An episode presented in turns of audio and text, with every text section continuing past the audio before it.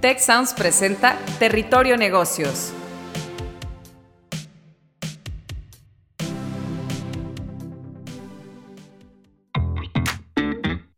Bienvenidos a un episodio más de Territorio Negocios. En esta ocasión con el tema Invertir o emprender, eligiendo tu alternativa. En el mundo de los negocios, quienes eligen o complementan sus perfiles profesionales y de ingreso con fuentes autogestionadas, comúnmente llegan a enfrentarse a la disyuntiva entre invertir o emprender.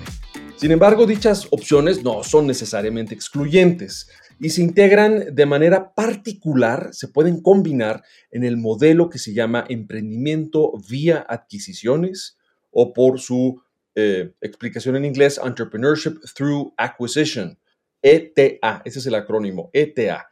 En este modelo, una persona emprendedora reúne capital para invertir en un negocio que ya se encuentra en operación. Es una forma de adquisición y potenciación de un negocio que ya existe. Según información del Centro de Innovación y Emprendimiento de EGADE Business School, tan solo en el primer trimestre de 2023 se generaron 38 de dichas transacciones en México. Pero el éxito de este modelo de negocio, por supuesto que depende muy directamente del talento que lo opera. Entonces, la decisión entre invertir o emprender quizás tenga más sentido si se aborda desde un ángulo de roles y habilidades. ¿Qué distingue a un perfil de inversionista de uno de emprendedor y cómo cultivar estos perfiles para que sean exitosos. Y desde un ángulo quizás más relevante para nuestra audiencia, ¿todas las personas podríamos ser inversionistas o emprendedoras de manera indistinta o hay vocaciones en, en esto? Para esta conversación tan interesante tenemos como invitados a Raúl Cerón, Managing Partner en Norec Capital. Raúl, bienvenido. Jaime, encantado de estar contigo y tu auditorio. Fantástico. Y también tenemos a Javier Gómez Bárcena, director del EGADE Search Fund Accelerator del Centro de Innovación y Emprendimiento de EGADE Business School del Tecnológico de Monterrey. Javier, qué gusto tenerte con nosotros. Jaime, muy agradecido por la invitación y un saludo para tu auditorio. Y aquí su anfitrión, Jaime Martínez, decano regional para la Ciudad de México de la Escuela de Negocios del Tecnológico de Monterrey. Para ir calentando motores, Quisiera también mencionar los resultados de una encuesta que realizamos en LinkedIn entre nuestros seguidores eh, de la Escuela de Negocios, de GADE Business School y de Territorio Negocios, donde les preguntábamos si tenían alguna preferencia entre invertir o ellos y ellas mismas emprender. Y también les preguntábamos para cuál de estas dos actividades eh, la persona se siente más capacitada o cuál es la más preocupación o más ansiedad. Y es muy interesante que entre la audiencia que tuvimos cerca de 600, 600 personas participando. La preferencia es bastante eh, equitativa, es decir, la, gente se siente igual de interesada e igual de capacitada para invertir que para emprender. Eh, entonces, eh, creo que esto nos da, nos da elementos para compartir con todos ustedes que hayan contestado la encuesta y también la audiencia que está llegando por primera vez a este tema, compartir con nuestros dos invitados, pues qué elementos son los que se requieren para eh, elegir cuál camino es el más apropiado para uno y también saber pues, en qué consiste esto de adquirir un negocio y saber levantarlo. Entonces, quisiera comenzar con una primera pregunta, primero para ti, Raúl, y luego complementando con, contigo, Javier, que es que desde su experiencia con inversionistas y emprendedores en la operación de fondos de búsqueda de estos search funds, eh, pregunta, ¿cualquier persona podría ser inversionista o emprendedora por igual? ¿O qué características eh, destacarían como propias de uno y otro tipo para que la gente en la audiencia pueda diferenciar entre sus perfiles? Comenzamos contigo, Raúl. Muchas gracias, Jaime. Pues mira, yo creo que mi primera respuesta es cero científica. Te diría que nunca me ha gustado que me digan que no puedo hacer algo. Entonces, pues sí, definitivamente cualquiera puede ser inversionista o emprendedor.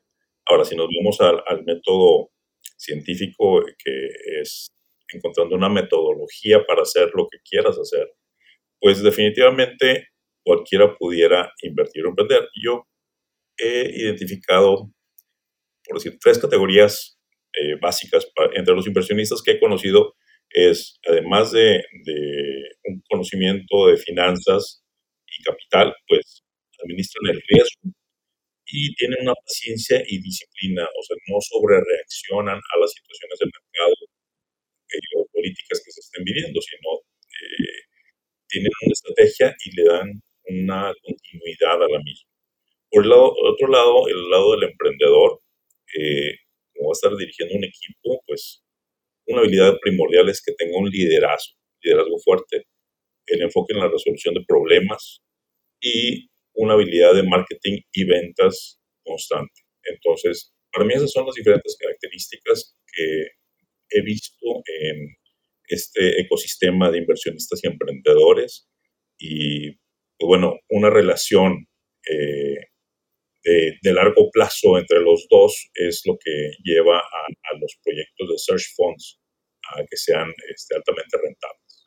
Gracias, Raúl. Y quisiera complementar esta, esta distinción que hace Javier psicológica entre, por un lado, el perfil típico del inversionista, que involucra esto, pues, sangre fría, capacidad de análisis, conocimiento, por supuesto, de, finanzas, del, de la administración del riesgo y del, del, capital, que digamos que eso nos, nos abre la puerta a algunas personas que somos un poco más introvertidas a, a, jugar el papel de inversionista, y por otro lado, el del emprendedor con sus cualidades un poco más de extroversión, habilidades de ventas, de manejo de la gente, de arremangarse la camisa y entrar a la operación del, negocio. Pero estoy seguro que hay otras, otras también claves, ¿no, eh, Javier, sobre esta eh, dicotomía, ¿no? De los roles.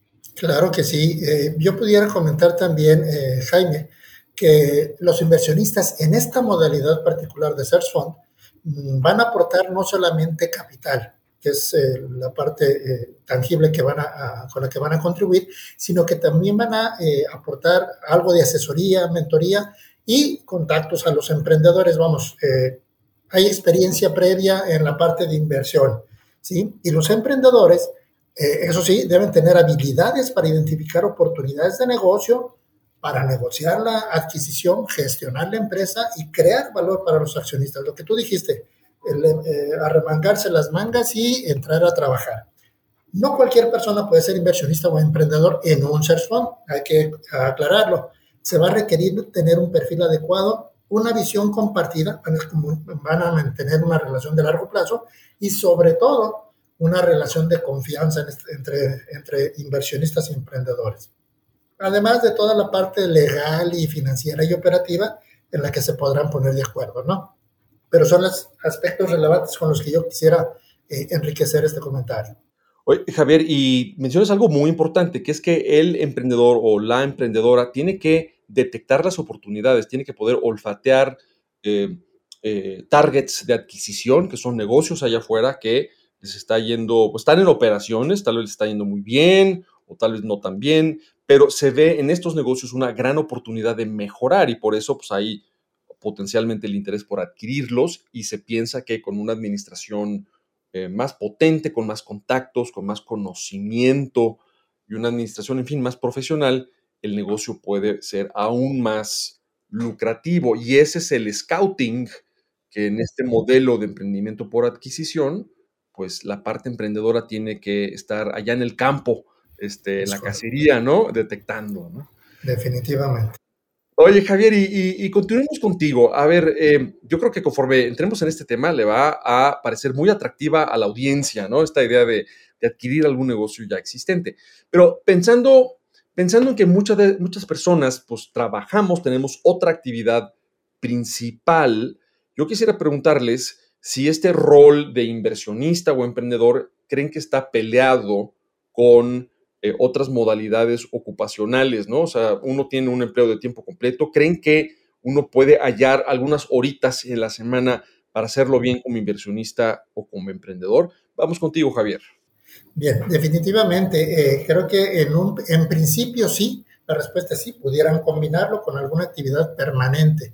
Eh, sin embargo, habrá algunas, algunas restricciones para cada uno de ellos. En el caso del inversionista, dado que no participa directamente, como ya lo vimos ahorita previamente, pues no va necesariamente va a haber un conflicto eh, en cuanto a horario o disposición, simple y sencillamente tendrá que eh, respetarse un, tiempo, como tú dijiste. Aquí sí convendría nomás vigilar que no existiera un conflicto de interés con el sector o la empresa objetivo de, que se está buscando en el share fund. Y una vez que esté realizada la adquisición, Bueno, pues tener la disposición es un atractivo de este modelo para asesorar y apoyar al emprendedor.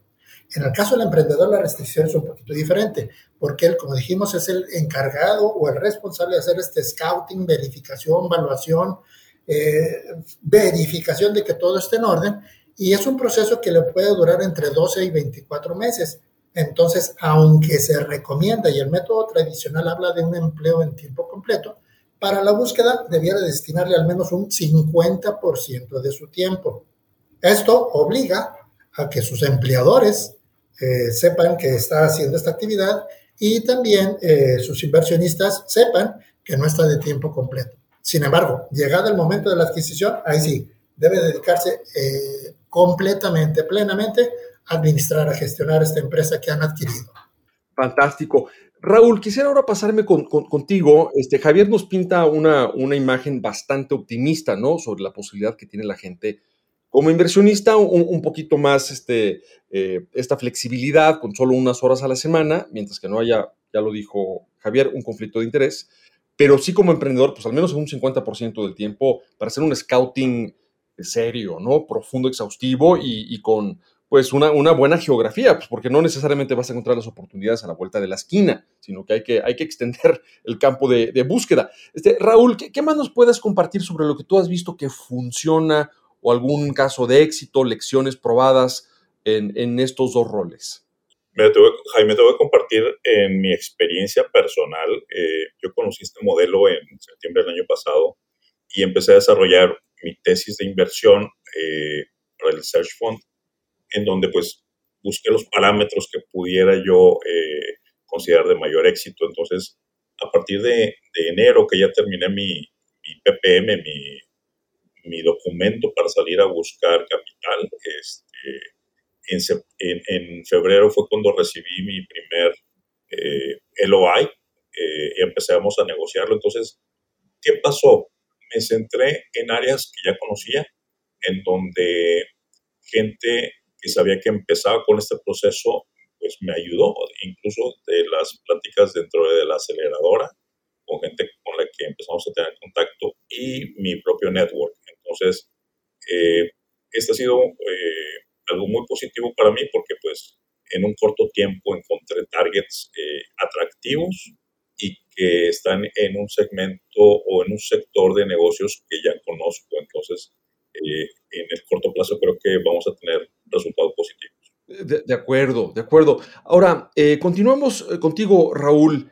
Eh, ¿qué, recomendaciones, con también esa experiencia que tienen ustedes en Norec Capital, cómo llevar una buena relación entre la persona que emprende y los inversionistas? Porque un, cuidado de esta relación, que los intereses, los incentivos estén alineados, una eh, transparencia en la información y en la comunicación entre la parte emprendedora y la parte inversionista es vital. Entonces, también, ¿qué, nos puedas aconsejar en cuanto a ese, ese manejo kosher de estas dos partes? Sí, creo que eso has tocado un punto bien importante. Eh, estamos hablando de una relación de largo plazo. Este, entonces, aquí es bien importante, pues, una apertura en cuanto a eh, números de estados financieros de las empresas targets que estás este, revisando, la actividad que estás haciendo y y una comunicación constante con tus inversionistas. Hay algunos que eh, a lo mejor van a, a, revisar la información una vez al mes, pero hay otros inversionistas que son muy activos, que les interesa saber en qué estás trabajando y, e incluso para ayudarte a desarrollar eh, nuevos contactos o nuevas eh, áreas de negocio para el target que estás buscando. Entonces, la comunicación es súper importante. Entonces hay que entender básicamente el inversionista cómo eh, o qué tan frecuente necesita esa información pues para que te dé la retroalimentación que tú necesitas para desarrollar el negocio. Sí, porque como ya lo dijiste, Raúl, no se trata nada más de que el inversionista, bueno, ahí está, el capital, ahí está el dinero para la adquisición, sino que idealmente la parte inversionista también aporte contactos, un seguimiento, ayude en la potenciación del negocio. O sea, no es, no es una participación enteramente pasiva eh, para nada. Me, paso contigo, Javier, desde tu experiencia eh, pues como director de nuestro fondo en, en, EGADE Business School, nuestro Search Fund Accelerator, que pues esto es el pan, el pan y la sal para ti, Javier. También, ¿qué, buenas prácticas o qué herramientas crees que serían útiles para eh, esta, este trabajo en equipo entre inversionista y parte emprendedora? Como ya dijeron tanto Raúl como tú, Jaime, esta es una relación de largo plazo, entonces es muy importante que ambos tengan una afinidad tanto en valores, en visión y en objetivos, ¿no? Lo primero sería eso. También es que entendiera el inversionista eh, plenamente el modelo y cómo es que está participando. Tú lo dijiste, no nomás está el capital, sino que va a participar con su mentoría, con su consejería y estar dispuesto a ayudar, ¿no? Ya traen trayectoria normalmente, personas preparadas, de mucha historia, entonces que estén preparadas para eh, compartir. Y pues reconocer que son personajes clave en este sentido. Por otro lado, establecer así relevantemente eh, la parte documental, formal. ¿sí? Esta es una relación de negocios de largo plazo, entonces debe ser bien transparente en términos de toda la herramienta de reportes, eh, forma de reportar, frecuencias y demás, para que sepan exactamente dónde ir conociendo el avance, el desarrollo de este, de este negocio. Finalmente, pues, pudiera yo mencionar la parte de, de, comunicación, que también resaltó Raúl, una comunicación fluida, honesta y constructiva alrededor de todo esto, ¿no? Apertura por parte del, del emprendedor para escuchar, pero también disposición uh, al buen consejo del de, inversionista para, pues, eh, alertar, avisar, comentar sobre lo que se está presentando, ¿verdad? Magnífico, Javier. Oigan, pues este, miembros de la, de la audiencia, en el emprendimiento por adquisición como en el matrimonio, no presupongan, la comunicación es clave y hay que ir platicando desde un principio todas las expectativas, el horizonte de tiempo este, que se está pensando pues, para este eh, encuentro de las dos partes, eh, en fin, preferible que sobre la comunicación y la transparencia a que falte y luego demos cosas por sobreentendido. Este, vamos, vamos acercándonos al, final, al segmento final de esta, de esta conversación y yo espero que ya estemos generándole un entusiasmo a muchos miembros de la, de la audiencia. Em, Javier, ¿por dónde puede uno ir construyendo su perfil como inversionista o como emprendedor? Digamos que yo eh, quiero ya... Eh, participar en esto o ya verlo más de cerca y ya sea que me atraiga ser inversionista o me traiga ser emprendedor o me sienta capaz de las dos cosas, ¿cómo puedo ir yo adquiriendo las habilidades que ustedes ya ven que se, que se requieren? Entonces vamos contigo, Javier. Bien, gracias, Jaime. Mira, eh, de entrada, antes de tomar esta decisión, a pesar del atractivo, yo sugeriría dos grandes pasos. El primero es investigar sobre el modelo de Search Fund, emprendimiento y adquisiciones, las ventajas y riesgos y desafíos que presenta, ¿no? Hay mucha literatura, eh, hay reportes, hay libros, inclusive ya bien estructurados, bien documentados, no es un modelo nuevo, pero está extendiéndose y sobre todo, lo más importante, consultar eh, la experiencia de otros inversionistas y emprendedores. Esto es, empaparse del modelo. Y la segunda, la segunda eh, parte importante es evaluar el propio perfil los intereses, objetivos personales, profesionales, inclusive hasta familiares. Este es un, va a ser un trabajo de tiempo completo durante un periodo largo de tiempo, entonces eh, que haya apoyo y claridad para la familia. Eh, las motivaciones que te traen. En fin, alrededor de esto, te puedo mencionar brevemente eh, que en la aceleradora, con el propósito de clarificar esta parte, apoyamos a los emprendedores con un, con un formulario para elaborar un scorecard eh, evaluando el perfil de alguien interesado en esta modalidad, para que sepa qué áreas de oportunidad tiene, qué fortalezas tiene y finalmente tome una decisión. Sí, si tengo capacidades suficientes, voy adelante, ¿verdad? Esas serían las primeras dos grandes recomendaciones. Javier, este autoexamen que mencionas está disponible en el sitio de internet del Centro de Innovación y Emprendimiento de GADE o nuestra audiencia tendría que contactarlos ustedes para tener acceso a esta prueba.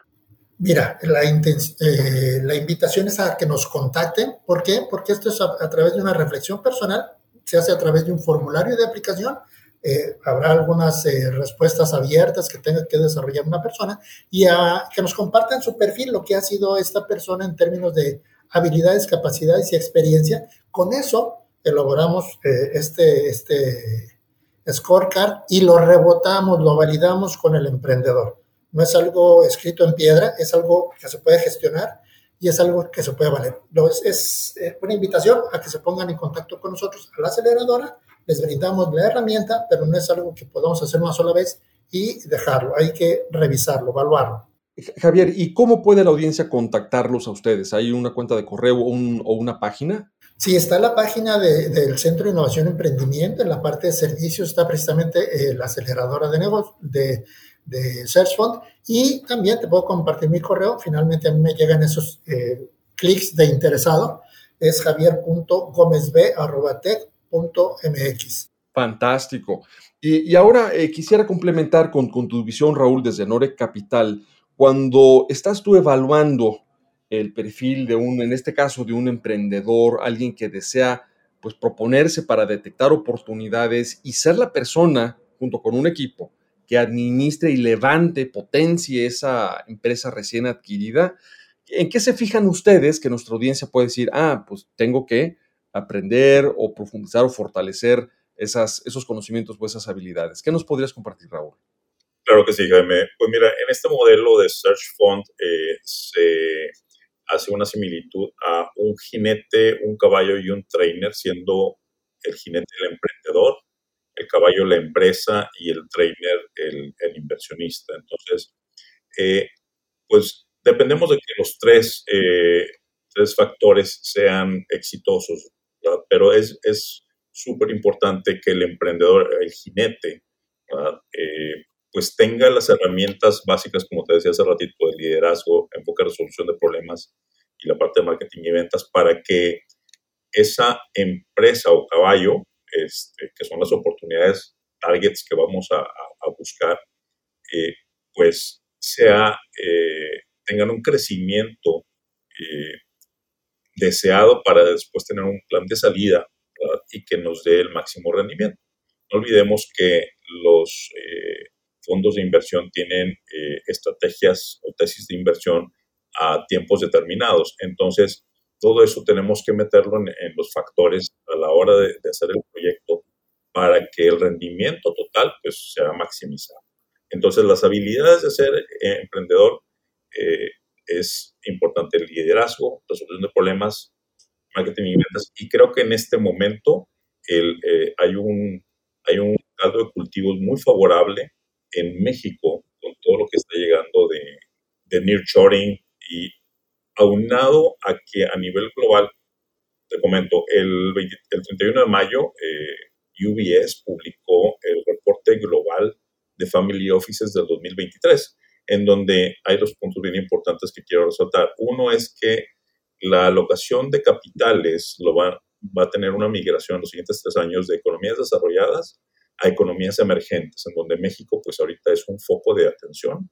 Y también, eh, ya sabes, un inversionista tiene una diversificación eh, de, de, activos eh, y entonces las clases alternativas de activos como private equity y search funds pues están tomando mayor relevancia.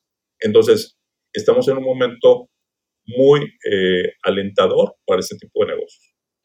Fantástico. Y, a, los, a las características que, describes, Raúl, eh, una, una pregunta ya para cerrar que me surge. ¿Buscarías a alguien que ya tuviese experiencia previa en ese tipo de industria? ¿no? Para entender las dinámicas de ese mercado en particular. ¿No, opinas que eso sería algo muy, tal vez no requerido, pero muy positivo?